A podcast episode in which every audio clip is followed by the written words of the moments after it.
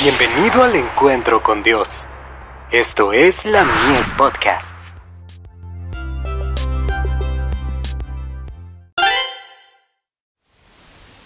Cada día con Dios.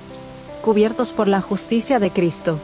Y ser hallado en Él, no teniendo mi propia justicia, que es por la ley, sino la que es por la fe de Cristo, la justicia que es de Dios por la fe. Filipenses 3, verso 9. Josué, que estaba delante del ángel de Jehová cubierto de vestidura viles, representa a aquellos cuya vida religiosa ha sido defectuosa, que han sido vencidos por las tentaciones de Satanás, y son indignos del favor de Dios. Los seres humanos comparecen actualmente delante de Dios cubiertos con vestidura viles. Toda su justicia es como trapo de inmundicia. Isaías 64, verso 6. Satanás emplea contra ellos su magistral poder acusador, para mostrar sus imperfecciones como evidencia de su debilidad. Señala sarcásticamente los errores de los que pretenden servir a Dios. Han sido engañados por Él, y ahora pide permiso para destruirlos.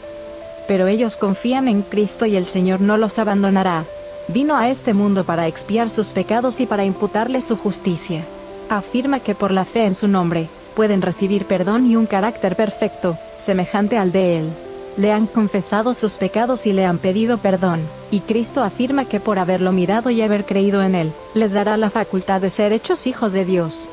Sus caracteres son defectuosos, pero puesto que no confían en sus propios méritos ni excusan sus pecados, porque han pedido perdón por medio de los méritos de Cristo, el Señor los recibe y reprende a Satanás porque se han humillado y confesado sus pecados, no quiere escuchar las acusaciones del enemigo.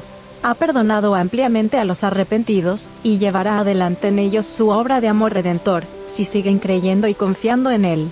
Completará su obra redentora al derrotar al enemigo, y glorificará su nombre mediante la salvación de ellos.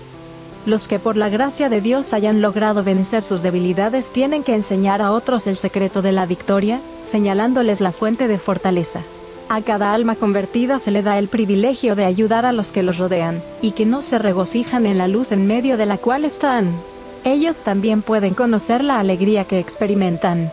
Mas a todos los que le recibieron, a los que creen en su nombre, les dio potestad de ser hechos hijos de Dios. Juan 1, verso 12.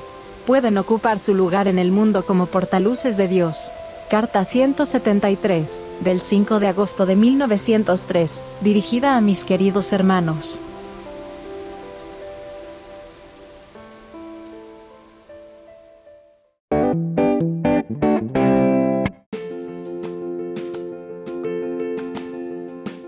Visítanos en www.ministeriolamies.org para más contenido.